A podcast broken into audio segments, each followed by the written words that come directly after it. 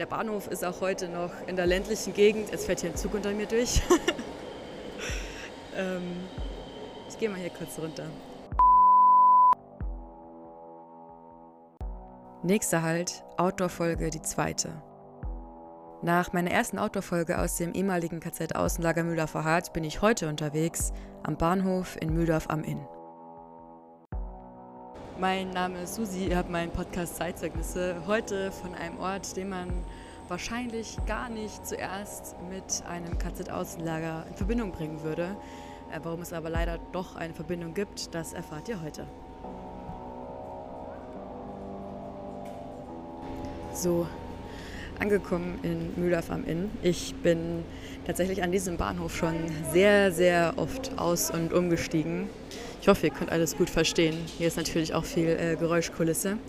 Ähm, egal, wo ich gewohnt habe, Eichstätt, Leipzig, München, eigentlich musste ich und muss ich immer noch immer hier umsteigen, um dann das letzte Stück zu meinen Eltern zu fahren. Das ist dann nochmal so 20 Minuten tucklige Regionalbahn entfernt. Und auch der Weg thematisch zum äh, ehemaligen KZ-Außenlager Müller Hart, der ist gar nicht so groß. Wow, krasser thematischer Übergang, ich weiß. Und ich glaube, das ist für mich auch der Ansporn, diese Folge heute zu machen, weil ich zeigen möchte, dass man nicht in eine Gedenkstätte, also ein ehemaliges Lager, gehen muss, um ein, einen Ort zu besuchen, der direkt mit Verfolgung und Vernichtung durch das NS-Regime zu tun hat. Bahnhöfe spielten natürlich in der NS-Verfolgung eine wichtige Rolle, weil von vielen Bahnhöfen aus Deportationszüge starteten bzw. in vielen Bahnhöfen diese endeten. Und deswegen waren sie auch ein beliebtes Ziel der Alliierten, die eben Bombenangriffe auf Bahnhöfe verübten, um den deutschen Transport äh, zu lähmen und außer Gefecht zu setzen. Aber, und das ist mir wichtig zu betonen, die Häftlinge des KZ-Außenlagers Mühldorfer Hart kamen nicht am Bahnhof Mühldorf am Inn an. Die Menschen wurden entweder mit LKWs von Dachau, vom Stammlager, nach Mühldorf gebracht und es gab in Mettenheim, auch ein Ort im Landkreis Mühldorf, einen kleinen Bahnhof und von dem aus war es dann nicht mehr weit bis zum Lager. In Wirklichkeit war unser Marsch nicht lang, aber er erschien uns als der Auszug aus Ägypten. Ich habe auch heute wieder ein paar Zitate von Zeitzeugen mitgebracht, eingelesen heute von äh, meinem Papa. Vielen Dank dafür. Ähm, viele der Häftlinge haben über den Bahnhof in Mühldorf gesprochen in ihren Interviews nach dem Krieg. Das erste Zitat stammt von Georg Heller, der noch im Januar 1945 von Auschwitz in das KZ Außenlager Mühldorfer Hart verschleppt wurde, über Dachau. Und er sagt über den Transport: Echte Überraschung. Die Reise dauerte diesmal nur wenige Stunden. Der Bahnhof, wo wir ankamen, hieß Ampfing. Mit diesem Ortsnamen konnten wir eh nichts anfangen unweit von Dachau auf jeden Fall. Aber in welche Richtung? Vom Bahnhof aus, ach wo, eine kleine miese Bahnstation, sind wir in ein Wäldchen marschiert. Falls das jetzt wieder verwirrend war, weil ich habe ja davon gesprochen, dass die Häftlinge am Bahnhof in Mettenheim ankamen und Georg Heller sprach jetzt in seinem Zitat von Ampfing. Und das Ding ist, dass diese, diese Begriffe, diese Orte finden sich tatsächlich und auch verwirrenderweise oft gleichbedeutend in Aussagen von Zeitzeugen und Zeitzeuginnen. Das KZ Außenlager vor Hart erstreckte sich mit den verschiedenen Lagerteilen über verschiedene Orte, darunter Ampfing mit dem Waldlager, aber eben auch Mettenheim.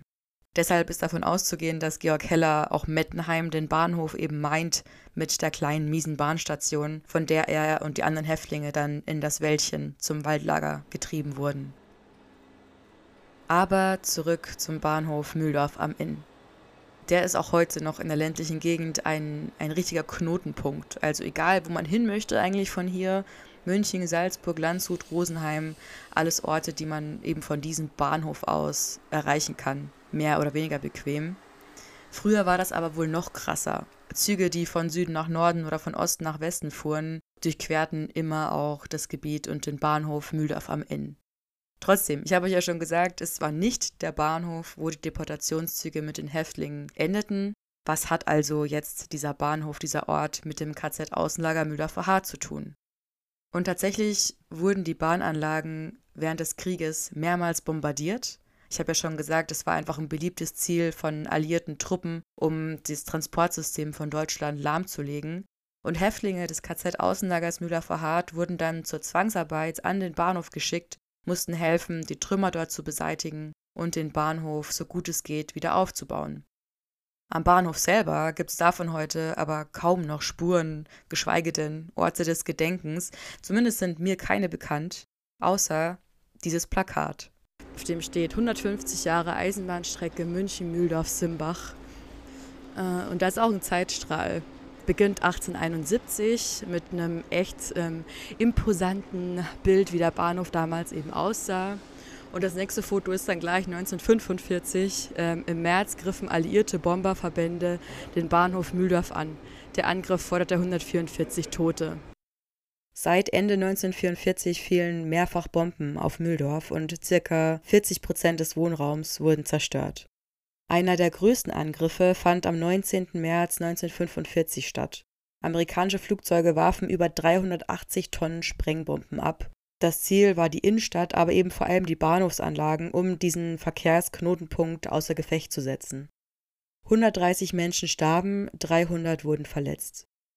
Und einer der Häftlinge, die im Aufräumkommando waren, um diese Trümmer zu beseitigen, war Edgar Mannheimer, der Bruder von Max Mannheimer. Sie waren beide zusammen im KZ-Außenlager Müller verharrt. Er erzählt in einem Zeitzeugeninterview, dass ihm in Erinnerung geblieben ist, dass er an diesem Tag der Aufräumarbeiten sehr viel Zucker gegessen hat, weil sich unter den Trümmern natürlich auch viele Lebensmittel fanden. Und die Häftlinge haben sofort die Chance ergriffen und gesehen, sich zu stärken. Und Edgar Mannheimer erinnert sich auch, dass er bei diesen Gelegenheiten des Aufräumkommandos auf Einheimische im Mühldorf gestoßen ist.